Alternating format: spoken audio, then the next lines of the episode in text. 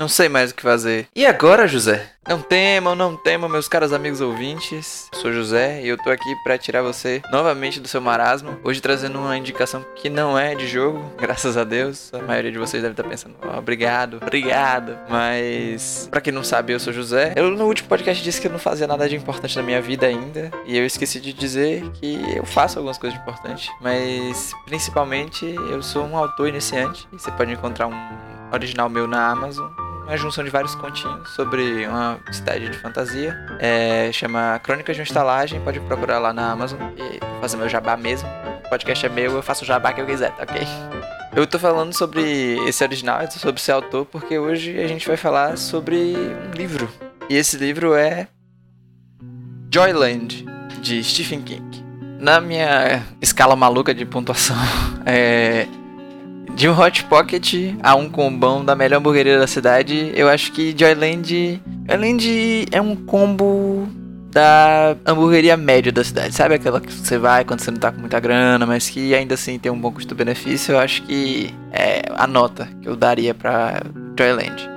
É, eu falo isso porque não, é, não acho que seja o melhor livro de Stephen King que ele já escreveu. E, para ser sincero, não tá nem no meu top 3 de livros que ele já escreveu. Mas ainda assim vale a pena é, a história, o valor do livro.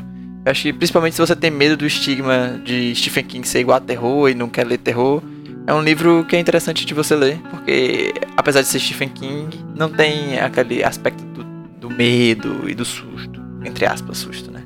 Joyland é um livro que lembra muito o clichê de filme teen americano é um verão, depois de tudo dar errado na vida do protagonista, que ainda é jovem inexperiente, tem que aprender algumas lições para poder ser uma pessoa melhor no futuro. Mas eu acho que justamente por ser o clichê é que a narrativa de King brilha, porque ele foge do clichê justamente porque nesses filmes normalmente tudo é muito artificial, muito forçado, é, os personagens são muito mortos. E King sabe fazer com que as relações entre eles sejam orgânicas e, como sempre, ele sabe escrever muito bem os personagens que são humanos, que têm falhas e que têm virtudes e que são pessoas. Você consegue enxergar pessoas ali, não boneco de pano que anda quando o autor diz que ele tem que andar. É, ele não parece marionetes que dançam de acordo com a música da história, sabe? E sim pessoas que estão vivendo, se relacionando, tentando superar um emprego de verão ruim num parque de diversões. É, durante a trama, que se revela um excelente thriller investigativo, o leitor é transportado para o cotidiano de um parque que somente vive no verão, numa cidade que nada tem além das atrações para turistas. A vida é somente a vida nesse livro, e a gente tem o prazer de ver ela sobre a lente grossa dos óculos de Stephen King, sabe? Como ele vê e como ele se lembra do período de juventude, como as emoções jovens são tão potentes e ao mesmo tempo efêmeras. E eu, como jovem, me sinto um pouco contemplado por isso. Tanto que acabei lendo Joelene várias vezes, criei até uma trilha sonora especial para ler o livro, porque eu achava que ele me transportava para um lugar legal.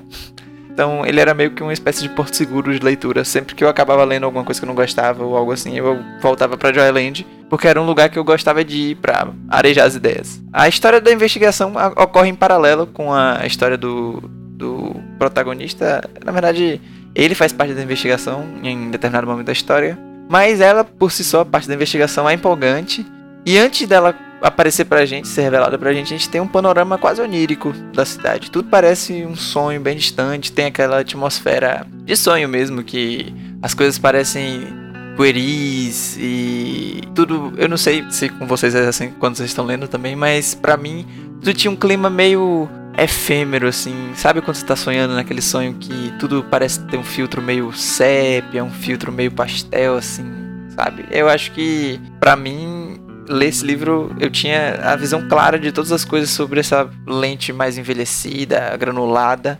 E a gente vai tendo acesso ao cotidiano dos personagens, da administração do parque, das atrações de Joyland, e pouco a pouco a gente, a gente vai vendo que é construído tanto uma intriga interessante, quanto os personagens são vivos, eles não são o que você espera que eles seriam do clichê lá dito anteriormente. E é por causa disso que eu recomendo Joyland. Porque não é um livro de susto, não, na verdade não só por ser livre de susto, mas por ser uma aula de escrita. É um é maravilhoso como ele consegue mostrar que ao mesmo tempo você tem uma parada acontecendo com o personagem e tudo que as palavras refletem o que ele sente, enquanto com o outro é tudo muito diferente. As palavras são mais abertas. Eu acho que a formação de King é, em letras ajuda muito ele a saber usar as palavras certas na hora certa. Na biografia dele, ele até fala sobre um pouco sobre isso, que ele é contra esse negócio de você escrever, escrever, escrever, escrever. E as palavras são mágicas por si só, e sim, ele gosta de e detalhando o processo de escrita dele, no, no, ele fala isso no livro sobre a escrita.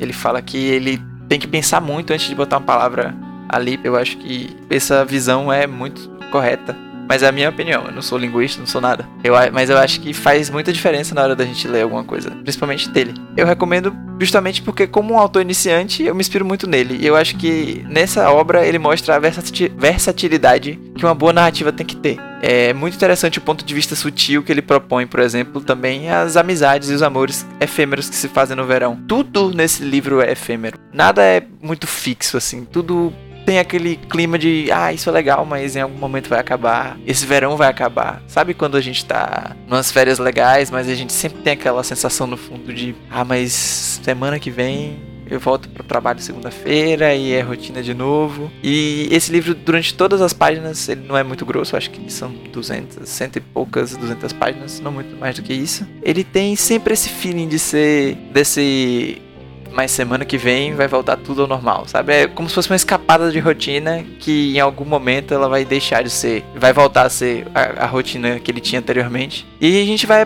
vendo como o personagem vai aprendendo. Eu acho que é importante é, essa parte sobre a aprendizagem do, do livro, que é sobre aprender não só sobre sobre as coisas do mundo, tipo trabalho ou o relacionamento interpessoal, mas sobre aprender sobre você mesmo, o que é que você gosta de fazer, como tomar suas decisões, o que levar em consideração quando você faz suas decisões, como se compreender dentro de um ambiente e como perceber se aquilo é ou não que você gosta de fazer e como é importante o ambiente que você está inserido para as decisões que você toma. Então, esse livro ele fala um pouco sobre isso. Ele não é tão, entre aspas, artístico assim, a, a lírica entre aspas, de novo, do livro não é tão poderosa porque ele é muito, por ser um thriller, por ser investigativo, normalmente esses livros são mais fechados com relação a, a metáforas para serem bem feitos e isso é normal. E então eu acho que é por isso que esse livro é, é importante. Ele fala ainda apesar do seu da sua natureza de thriller, ele fala um pouco com o leitor sobre algumas coisas algumas dificuldades que se tem quando você é jovem e sobre como essas decisões que você toma quando você é jovem são importantes e como você se descobre durante esse período da sua vida. É, e é por isso que, apesar de não estar no meu top 3, ainda assim eu acho que Joyland vale muito a pena. É, ele tá por R$26,53 na Amazon, na versão física. Na versão Kindle ele tá por R$19,00 mais ou menos. Se você for bom de inglês, vou deixar a dica aqui. Você consegue encontrar o audiobook de graça na Amazon gringa, na Amazon lá dos Estados Unidos, tá de graça o, o audiobook. Então vale a pena dar essa conferida aí. Fica a dica para esse episódio. E se você já leu Joyland, mas quer alguma outra indicação na mesma vibe, vocês podem conferir, assim, eu vou ser super vago nessa dica aqui, mas é toda a literatura de Stephen King vale muito a pena, apesar dos preços mais elevados. Eu acho que você consegue encontrar em, em sebos ou então em livrarias menores. Ou até procurar em segunda mão na internet se você não consegue algo mais em conta. Mas eu acho que a literatura dele vale muito a pena. Se você tem medo de tomar susto, de ler coisa de terror, porque você não gosta. Assim, eu já fui desse, desse clube e hoje em dia eu sou super fã de terror, então é, dê uma chance pra, pra Stephen King. Mas se você já tiver tentado, não, de, não deu certo, não tem problema, é normal. Então, tenta ler umas obras tipo Conta Comigo, que é de Stephen King também. Esse conto tá dentro de um livro chamado Quatro Estações, que é uma coleção de quatro, obviamente, é, contos. Na verdade não são bem contos, são noveletas, mas isso é só técnica. É, são quatro noveletas que é muito interessante essas quatro estações. Eu acho que o, final, o último tem um leve tomzinho de terror, então se você não quiser ler, não precisa. Você pode ler, por exemplo, é Um Sonho de Liberdade, que se eu não me engano também tá nesse quatro estações, que é muito bom. Então, se você estiver procurando alguma coisa na mesma vibe, eu aconselho o livro Quatro Estações, que tem esses dois contos. Tem um terceiro também sobre um moleque com um velho lá que vale muito a pena, não vou dar spoiler do que, é que acontece, mas é muito interessante. E é isso. espero ver vocês no próximo episódio do E Agora José. Se você gostou do episódio, pode deixar um comentário aí falando o que é que você gostou, o que é que você acha do podcast, dos livros que eu falei, dos livros que eu recomendei depois. Você me encontra no Twitter também, arroba ZSamp.